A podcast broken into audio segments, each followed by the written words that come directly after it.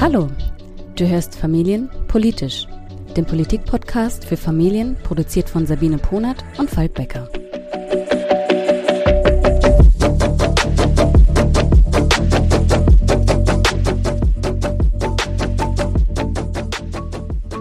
Hallo Sabine. Hi, wir haben uns wieder vorgenommen, heute Abend eine Folge ohne das böse C-Wort zu machen.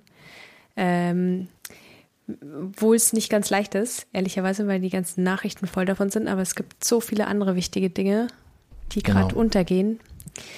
Und ich freue mich ehrlich gesagt sehr über unser Thema heute.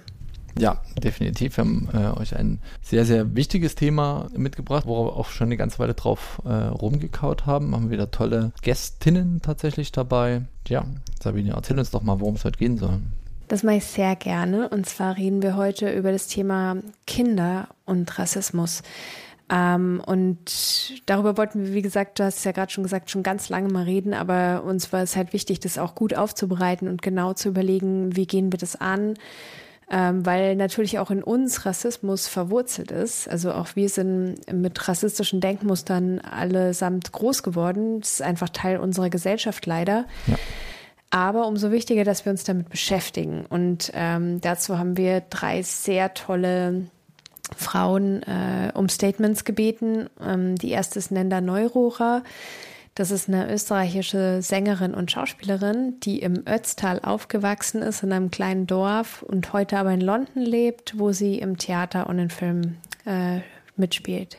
Olawolu Fayembola ist Kulturwissenschaftlerin und Kulturmanagerin. Neben jahrelanger Tätigkeit für die Berlinale hat sie als Projektleiterin in unterschiedlichen Berliner Kultureinrichtungen gearbeitet. 2016 erschien im Unrast Verlag ihr erstes Buch Afro Kids, ein Ratgeber für die ersten Lebensjahre schwarzer Kinder. Sie ist Mutter einer Tochter und lebt in Berlin. Und unsere dritte Gästin ist Tebogo Tebi Niminde Dundadenga. Sie ist Psychologin mit den Interessenschwerpunkten Entwicklungspsychologie und Diversity Management und sie leitet Workshops und Seminare in der politischen Bildung mit dem Schwerpunkt Antidiskriminierung und Antirassismus. Ähm, sie ist Mutter von drei Kindern und lebt mit ihrer Familie in Berlin. Olualu und äh, Tebi betreiben gemeinsam einen Online-Shop, von dem ihr vielleicht schon gehört habt. Der heißt Tebalu und in dem findet man Spielzeug und Bücher, die die gesamte Vielfalt der Gesellschaft abdecken. Das ist jetzt Werbung, die kommt aber auch von Herzen und das ist auch ein wichtiges Projekt, was wir im Rahmen der Folge jetzt vielleicht auch noch ein bisschen entdecken werden. Genau. Wir wollen also heute darüber sprechen, wie wir das Thema Rassismus mit unseren Kindern angehen können, wie wir altersadäquat mit Kindern darüber sprechen können. Zuallererst wollen wir uns mal darüber unterhalten, wie groß das, das Problem eigentlich ist. Sabine hat es ja gerade schon gesagt, äh, Rassismus und Fremdenfeindlichkeit in verschiedenen Facetten ist in Deutschland ein, ja, ein strukturelles und auch schon länger währendes Problem. Die aktuellen Zahlen der Mittelstudie der Friedrich-Ebert-Stiftung von 2019 sagen, dass rund 7% der Bevölkerung rassistische Auffassungen vertreten. Das heißt, sie werten Menschen aufgrund ihrer Hautfarbe oder Abstammung ab.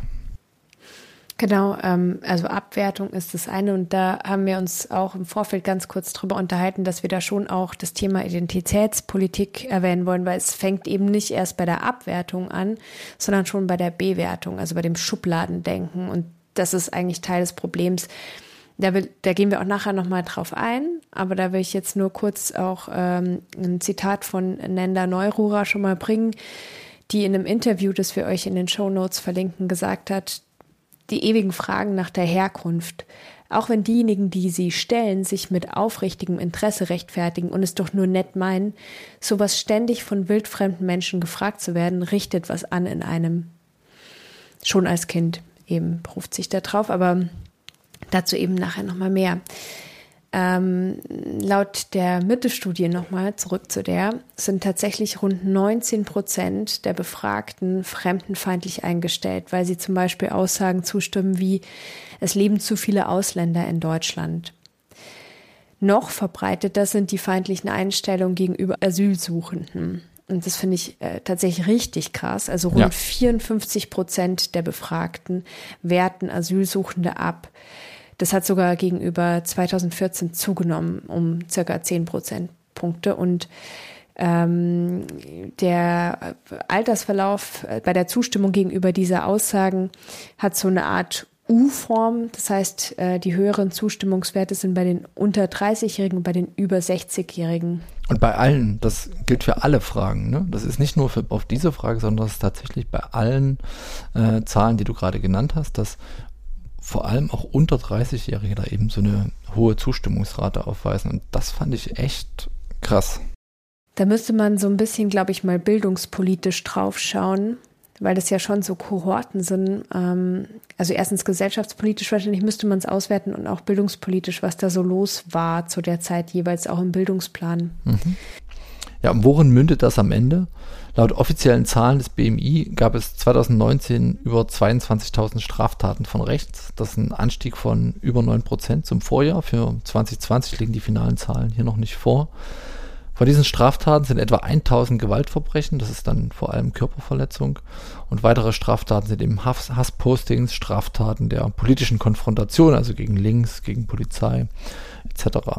Die wenigsten dieser Straftaten richten sich gegen Kinder. Hier gibt es auch keine detaillierten Statistiken, beziehungsweise konnten wir die in unserer Recherche nicht finden. Genau, aber wie wir oben schon angeschnitten haben, gerade der Alltagsrassismus geht über diese nachvollziehbaren Straftaten weit hinaus. Also wir wollen da wirklich auch nochmal hinschauen und da auch nochmal äh, das Thema Mikroaggressionen jetzt erwähnen, also ganz subtile, vermeintlich unauffällige, latent aggressive Äußerungen in der alltäglichen Kommunikation und da wollen wir euch jetzt mal einen Ausschnitt aus äh, Nendas Song Mixed Feelings zeigen.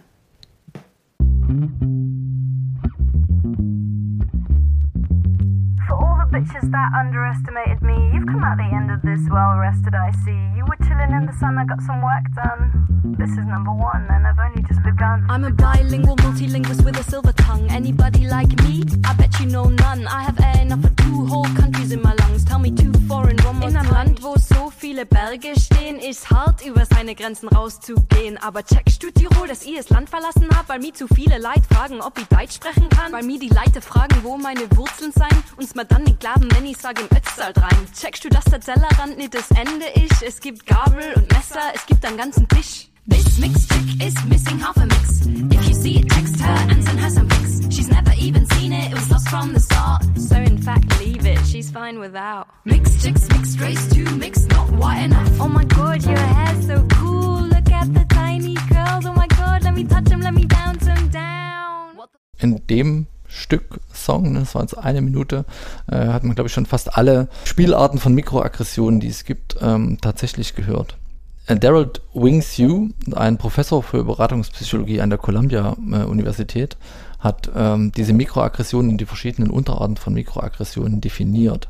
Er unterscheidet zum einen den Mikroangriff, das sind also bewusste und explizit rassistische Beleidigungen und Angriffe.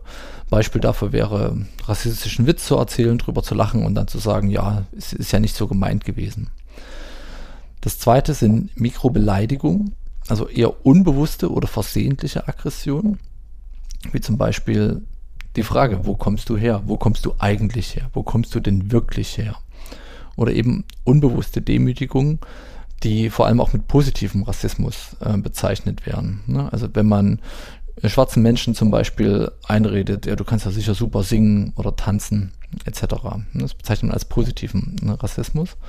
Und zum dritten Mikroinvalidierungen, nämlich äh, Menschen, die darauf hinweisen, äh, dass man sich rassistisch verhält, zu sagen, oder diese, diese Aussagen zu bagatellisieren und nicht ernst zu nehmen.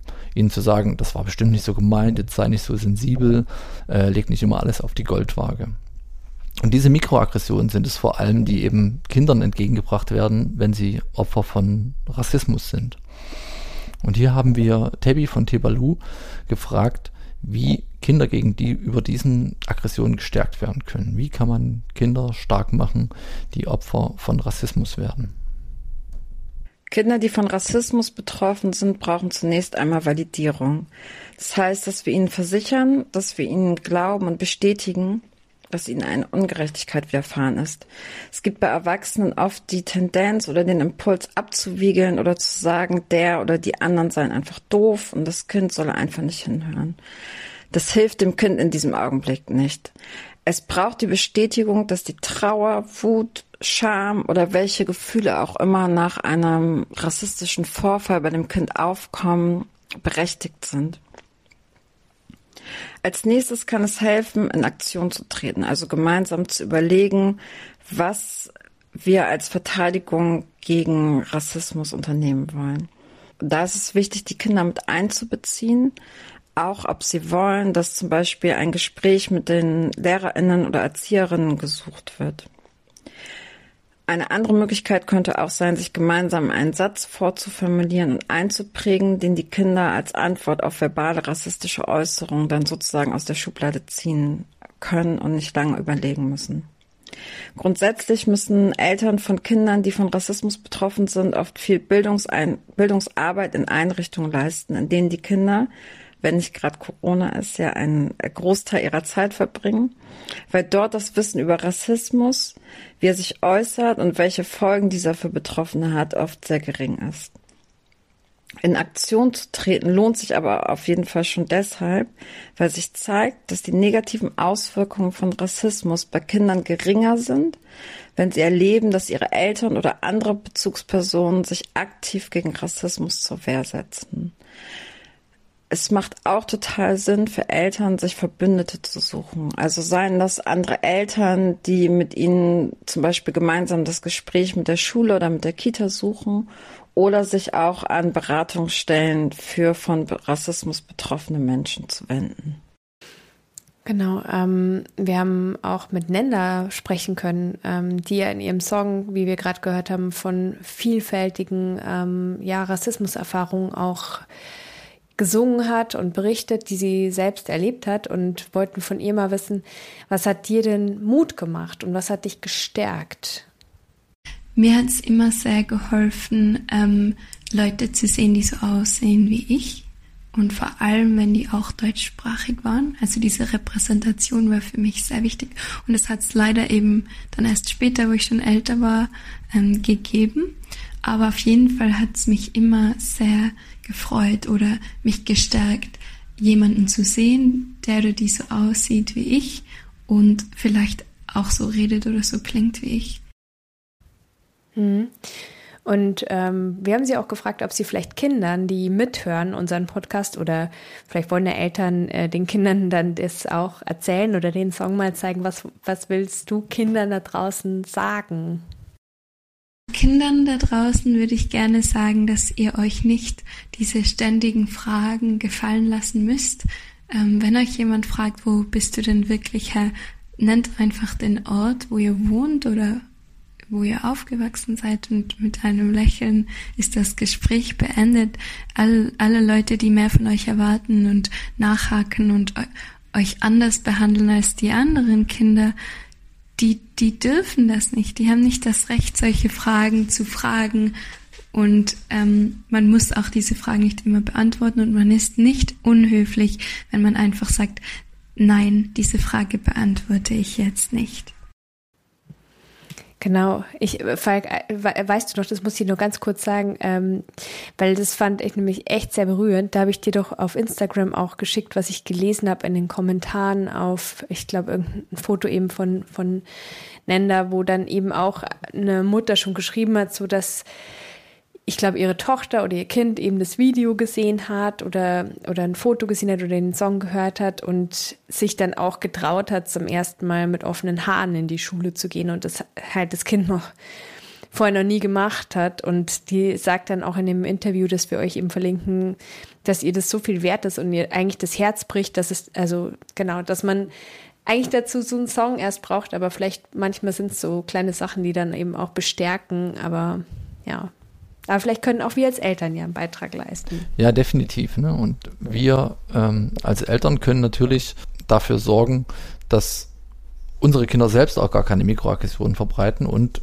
müssen natürlich auch erstmal dafür sorgen, dass wir selbst den, den Rassismus, den wir internalisiert haben, erkennen und dann dementsprechend eben auch handeln und dann unsere Kinder das eben explizit versuchen, nicht weiterzugeben.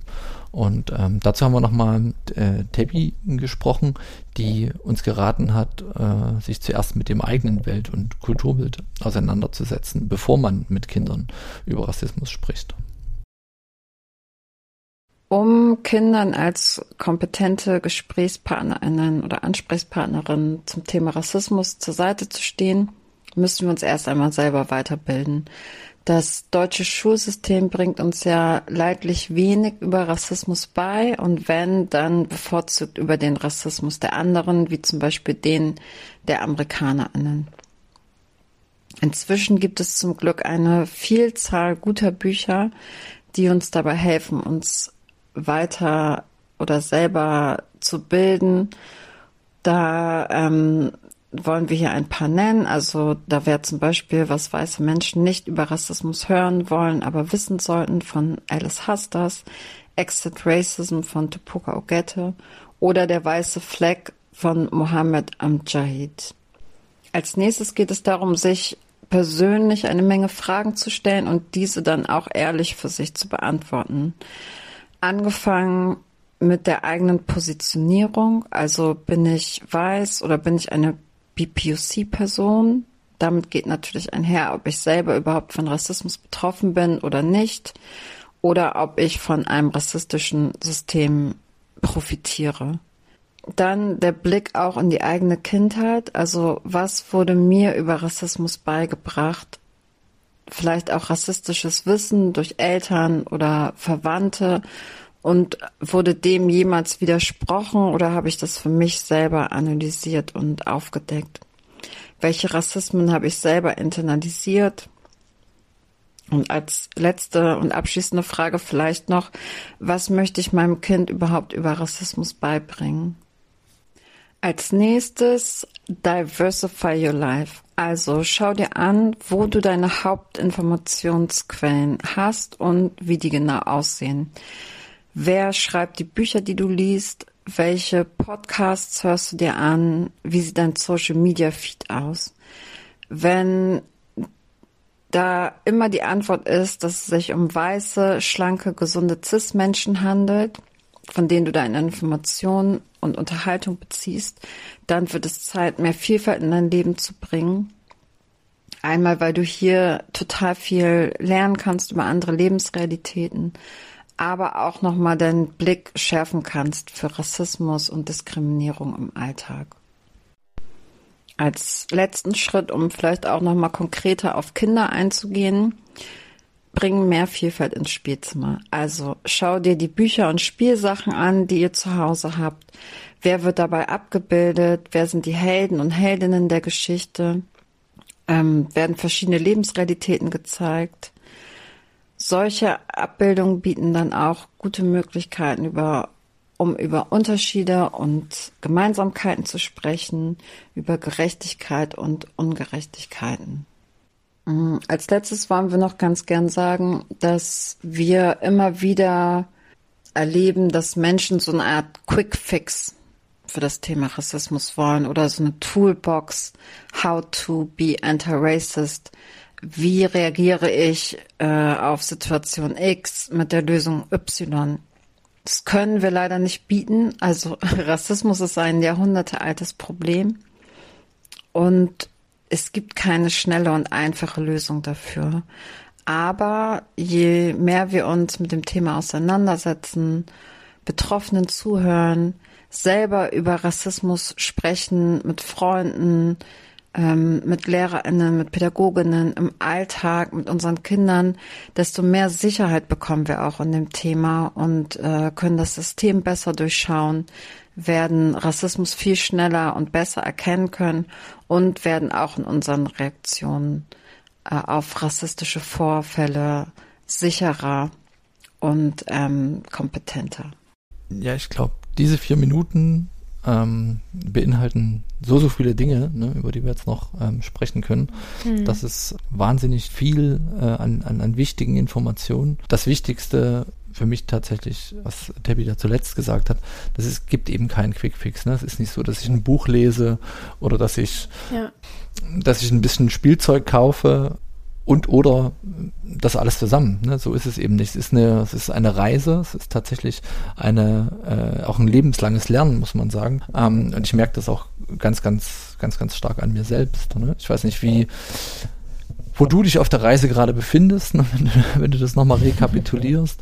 Ähm, oder wie es dir mhm. geht, wie es euch geht als Eltern. Mhm. Ja, so ein bisschen wie du auch beschreibst. Also ich hatte mich eigentlich immer so als sehr reflektierte Person gedacht und beschrieben, ähm, weil ich einfach schon so lange politisch aktiv bin und gerade da in der Partei, in der ich war, das halt schon auch immer Thema war, aber trotzdem, ja, muss ich mich selber schon, also gerade ähm, ja, in, in, in, vielen Alltagspunkten sicherlich äh, muss ich anerkennen, dass ich da noch nicht immer weit genug war und dass ich erst auch seit kurzem mir die Zeit genommen habe, mal tiefer mich tatsächlich einzulesen. Ähm, und auch immer wieder hinterfrage. Also das hört halt nicht auf. Das sind so automatisierte Gedanken, also nicht, nicht alles, ne? Aber ich überlege gerade ein Beispiel. Ja, vielleicht gerade eben ähm, Thema kulturelle Aneignung ähm, finde ich total schwer, weil, es für mich zum Beispiel ganz klar ist, Blackfacing ist No-Go, also auf, auf allen Ebenen. Und dann gab es mal eine Situation, dass halt mein, der war damals, uh, ich glaube, drei oder vier oder so, also voll klein, dass der mit so einem indigenen Kopfschmuck so nach Hause kam und es halt voll cool fand, weil das halt die irgendwie gebastelt haben oder so. Und das war ganz naiv und unschuldig und der hatte so eine Freude dran und der war halt noch so klein, da brauche ich ihm jetzt auch nicht irgendwie die Geschichte der amerikanischen Ureinwohner erklären, aber ich habe das halt dann verschwinden lassen. Und ich weiß auch nicht genau, ob das richtig war, aber ich wollte nicht, dass er damit rumläuft. Weißt du, wie ich meine? Ja, ja, ja ich weiß, ähm, was du ähm, meinst. Ja. Und in so Situationen bin ich nach wie vor auch ehrlicherweise ein bisschen unsicher. Ähm, ja, wie, wie, wie ist es bei dir? Ja, geht mir ähnlich, ne? Also, aber da, also gleiches Be oder ähnliches Beispiel. Ähm, mein, mein Sohn sagt, äh, seit er indigene Völker erkennen kann, äh, sagt er Ureinwohner von Amerika. Ne? Das sagt er immer. Mhm. Und ich ertappe mich selbst, ne, dass ich eben nicht Ureinwohner von Amerika sage und dass er mich korrigiert. Und das immer wieder. Ja. Ähm, und ich mache das ja auch nicht aus einem äh, irgendwie aus einem schlechten Willen heraus. Es ist einfach total internalisiert über 40 Jahre. Ähm, habe ich eben ein anderes Wort, äh, ich sage jetzt das I-Wort äh, dafür gelernt und das, das kommt einfach immer wieder so raus. Und ich merke daran aber, dass es eben sehr, sehr, also dass man, dass man natürlich auch äh, andere Wörter verwenden kann, wenn man die alten Wörter, die man eben nicht mehr sagen möchte und auch nicht sagen sollte, ähm, wenn man die einfach nicht verwendet, ne? sondern wenn man von Anfang an Kindern ähm, eine andere Bezeichnung äh, gibt ne? und die den, die mhm. den eben lernt. Und daran, das ist so ein, das ist so ein Beispiel, ähm, wo ich eben auch selbst an mir sehe, dass es super viel zu tun gibt. Äh, ein anderes Beispiel ähm, ist so eine klassische Mikroaggression, die ich mir selbst zurechnen würde, ist eben dieser positive Rassismus. Ne? Als ich zum Beispiel meine Frau kennengelernt habe, ähm, die hat ähm, Ganache Wurzeln ähm, zur Hälfte. Mhm da habe ich ihr auch, auch irgendwann äh, zu ihr gesagt, dass sie wahrscheinlich äh, super singen und tanzen kann. Ne? Und wenn ich das jetzt heute so höre und, und, und lese und, und, und rekapituliere und reflektiere, dann war das ein super, super bescheuerter Moment natürlich.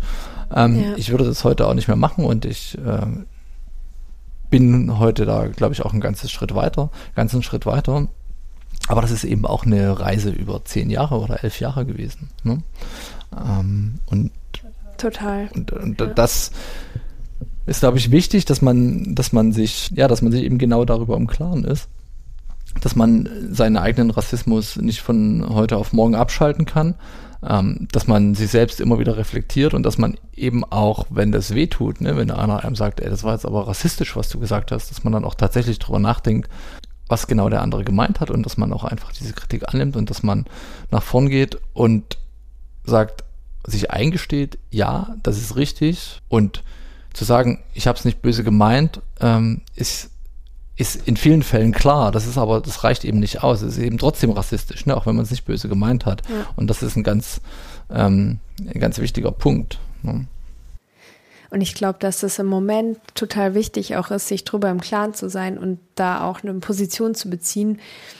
Ähm, das ist so wirklich da, da, wir haben da auch schon an verschiedener Stelle drüber gesprochen oder uns ausgetauscht. Das ist im Moment, glaube ich, gesellschaftspolitisch total wichtig, das auch eben sachlich zu tun und ähm, ohne eine Aggression, aber halt unnachgiebig, wenn halt Leute wie ja Martenstein, Thielse prominent äh, sich selber auf die Schulter klopfen, wenn sie halt irgendwie genau das Gegenteil vertreten und eben all das äh, vertreten als eine neue gefährliche Ideologie von links, ähm, was es halt nicht ist. Also ich glaube, ähm, ja, genau, Topuka Oget, der da auch in einem Post, den wir euch auch verlinken können, nochmal klargestellt, dass es nicht darum geht, dass man irgendwas nicht mehr sagen darf. Man darf alles sagen, aber es ist halt dann bescheuert. also man da, niemand hat einen Maulkorb, aber. Man muss sich dann eben auch sagen lassen, dass das rassistisch ist, was man da sagt. Genau, ja, genau. Und, und dieses dran arbeiten, das, also finde ich für uns Erwachsene, also ich meine, da haben wir jetzt einige Hausaufgaben gehört und ich muss ehrlich sagen, also auch ich selber kann auch in meinen Social Media Feeds schon allein gucken, wie divers sind die tatsächlich mhm. ähm, und auch bei den Dingen, die ich lese, auf jeden Fall. Was anderes, wo ich das Gefühl habe, es läuft ganz okay, ist äh, bei auch mit den Kindern ist so diese Frage ähm, Hautfarben ähm, das ist ja immer so, so beim, beim Malen, wenn dann das Thema so hochkommt, mhm. äh, wenn ich, dann ist schon tatsächlich der Impuls äh, des, des Kindes im ersten Moment, weil er halt viel konfrontiert ist mit Menschen mit heller Haut, dass er zu einer hellen Farbe greift. Und dann haben wir schon eben drüber gesprochen und haben gesagt, es gibt ganz viele Farben und du kannst dir einen aussuchen und ähm, es muss nicht automatisch irgendwie so, so ein helle, heller Ton sein. Und mittlerweile, also ich Vielleicht ist es jetzt mehr Wunsch als äh, Tatsache, aber ich, doch, ich denke eigentlich schon, dass das mittlerweile so ein bisschen hängen geblieben ist. Aber es geht natürlich nicht nur um Farbstifte, es geht eigentlich schon darum, auch vielfältige Dinge zu erleben. Und ähm, ja, da ist schon noch ein weiter Weg. Ja, ja definitiv. Ähm, ich glaube, ganz wichtig ist eben zu verstehen, ist, dass der Weg bei einem selbst als Elternteil anfängt und dass man nicht einfach mhm. anfangen kann und sagen, ich erziehe jetzt meine Kinder antirassistisch und ähm, ich selbst mache ja sowieso schon alles richtig und da kann dann auch nichts passieren, weil dann führt nämlich, glaube ich, dann genau dazu, dass man ganz unbewusst seine internalisierten Rassismen eben weitergibt mh, mm, an die Kinder. Ja. Und ähm, das ist dann, das ist auf jeden Fall ein Punkt. Ähm, wie ist es da, so Rassismus in Kinderbüchern? Ist dir das schon mal aufgefallen oder gibt es da was, was du dann mal aussortiert hast an Kinderbüchern oder ist das jetzt noch nie so an dir, an dir vorbeigekommen?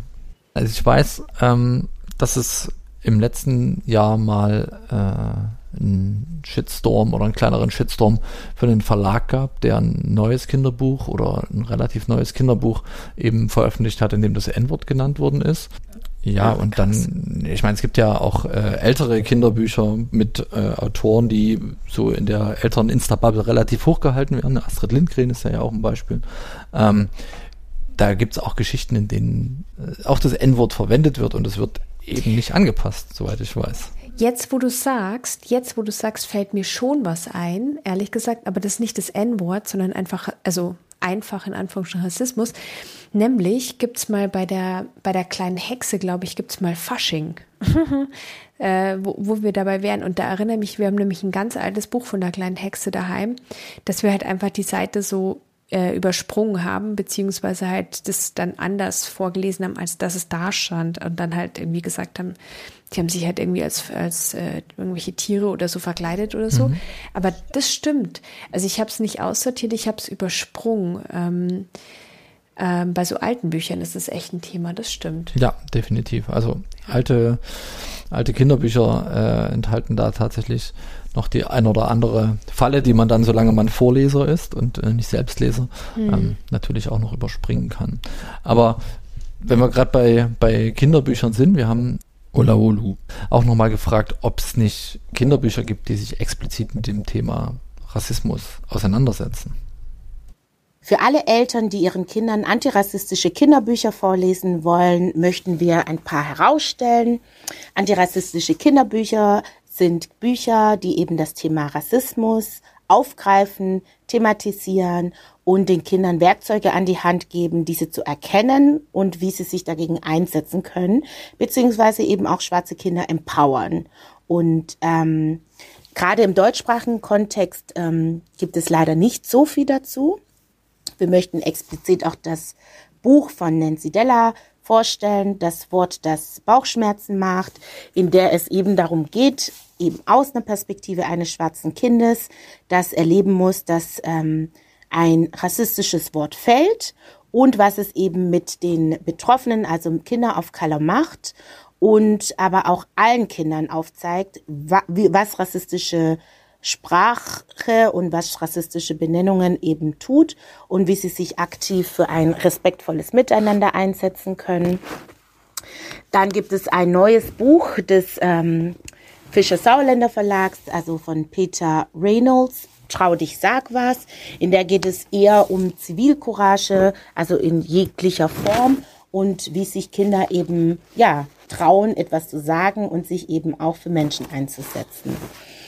Ähm, dann möchten wir natürlich unbedingt auf die Reihe, auf die schon sehr weltberühmte Reihe Little People, Big Dreams ähm, eingehen, weil ähm, diese Reihe natürlich Biografien von berühmten Persönlichkeiten ähm, vorstellt. Also der erste Fokus war erstmal ein feministischer, also vor allem die leider immer noch sehr viel versteckteren Biografien von bedeutenden Frauen aufzudecken und sie vorzustellen, und zwar kindgerecht in sehr schönen, ansprechenden Illustrationen und einer Sprache, die, die sowohl spannend als auch interessant für Kinder ist und unterhaltsam. Und was natürlich an dieser Reihe total gut ist, auch gerade im Hinblick auf antirassistisches Lesen, sind, dass sehr viele schwarze Biografien dort aufzufinden sind. Also das ist auf jeden Fall eine sehr gute Lektüre, um Kindern einfach auch tolle schwarze Vorbilder vorzustellen und gleichzeitig aus deren Biografien heraus äh, Rassismus zu thematisieren. Sehr schöne Empfehlungen, die wir euch gerne auch nochmal in den Shownotes verlinken. Und ähm, ich muss jetzt einfach nochmal Werbung für den, für den Tebalu-Shop tatsächlich machen. Bekommen wir nichts für, ist nur einfach, weil es gut genau. ist. Genau. Ähm, wir haben da auch äh, echt schon ganz, ganz viele, ganz, ganz viele Bücher ähm, gekauft. Also wir sind halt vor allem Bücher, äh, Bücherleute und uns, unsere Kinder müssen das eben dann auch sein. Und da gibt es einem, da gibt es eben sehr, sehr viele Bücher, die einfach auch Diversität abbilden. Ne? Da gibt es eben auch Kinderbücher, in denen alle Menschen schwarz sind. Ne? Und das ist, das ist mhm. dann eben auch ganz normal. Und das sind, wenn das Bücher sind, die man zu Hause hat, die Kinder sehen, sehen sie, sehen sie natürlich auch, ähm, sehen sie natürlich ähm, Menschen mit schwarzer Hautfarbe auch dann als ganz normal an, wenn sie sie im täglichen Leben erkennen. Ne? Also das ist halt diese, diese Repräsentation, ne, von der äh, Nenda äh, vorhin auch schon ganz am Anfang gesprochen hat, ist ein ganz, ganz wichtiger Punkt, ne? dass man eben nicht nur, ja. nicht nur äh, weiße, blonde Connys äh, den ganzen Tag sieht und liest. Total. Und das nicht nur, ich, äh, ich glaube, das gibt's auch in dem Shop übrigens, dieses Julian ähm, ist eine Meerjungfrau mhm. oder so heißt es. Das haben wir auch, dass es manchmal auch Bücher gibt, wo das gar nicht jetzt das Thema ist, so weißt du, wie ich meine, sondern dass dass einfach auch äh, Kinder gibt mit anderer, mit mit mit äh, dunkler Hautfarbe und das ist aber wurscht. Es geht einfach um das Kind, so ja, ja, genau. wie im normalen Leben auch. Genau. Und das finde ich irgendwie cool halt, dass und auch wichtig, dass es einfach mm, dahingehend divers ist. Und natürlich gibt es dann eben Bücher, die wirklich so einen Bildungsauftrag mitbringen, aber dass ja. man irgendwie beides hat. Ja, ja, genau. Und da gibt es eben ganz, ganz, ganz, ganz viele Bücher, die eben völlig ohne jeden erzieherischen Hintergedanken kommen, sondern die einfach andere Bilderwelten und andere Diversitätsformen abbilden als klassische deutsche Kinderbücher. Ne? Wobei es da ja. äh, mittlerweile ja auch ein paar gibt. Also auch äh, zum Beispiel die äh, Kinderbuchautorin Konstanze von Kitzing. Äh, ich weiß nicht, ob du von der irgendwas ähm, kennst oder hast. Die mhm. hat auch in, in all ihren Büchern ganz, ganz diverse äh, Menschen abgebildet, auch mit, mit Behinderung und ähm, Jungs, die Blumen gießen. Ne? Und also in, in, in jeglicher Hinsicht ähm, diverse Kinderbücher auch sehr zu empfehlen. Können wir auch gerne nochmal verlinken ähm, in den Show Notes. Es gibt so viele gute Bücher. Jetzt müssen nur die Bibliotheken wieder aufmachen, ähm, dass man sie sich wirklich alle mal durchblättern ja. kann, wenn man sie sich nicht alle neu Die Frage will, ist, wie viel ist davon in die Bibliotheken schon angekommen? Aber das oh, ja. ist äh, Thema für eine, für eine andere Folge. Das ist eine gute Frage, ja. genau.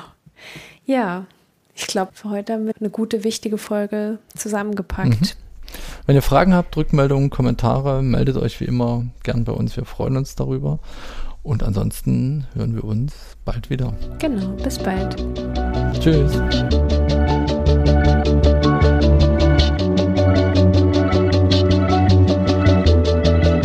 Danke fürs Zuhören. Wir lieben Feedback am liebsten per Mail an info@familienpolitisch.de oder über Instagram. Bis zum nächsten Mal.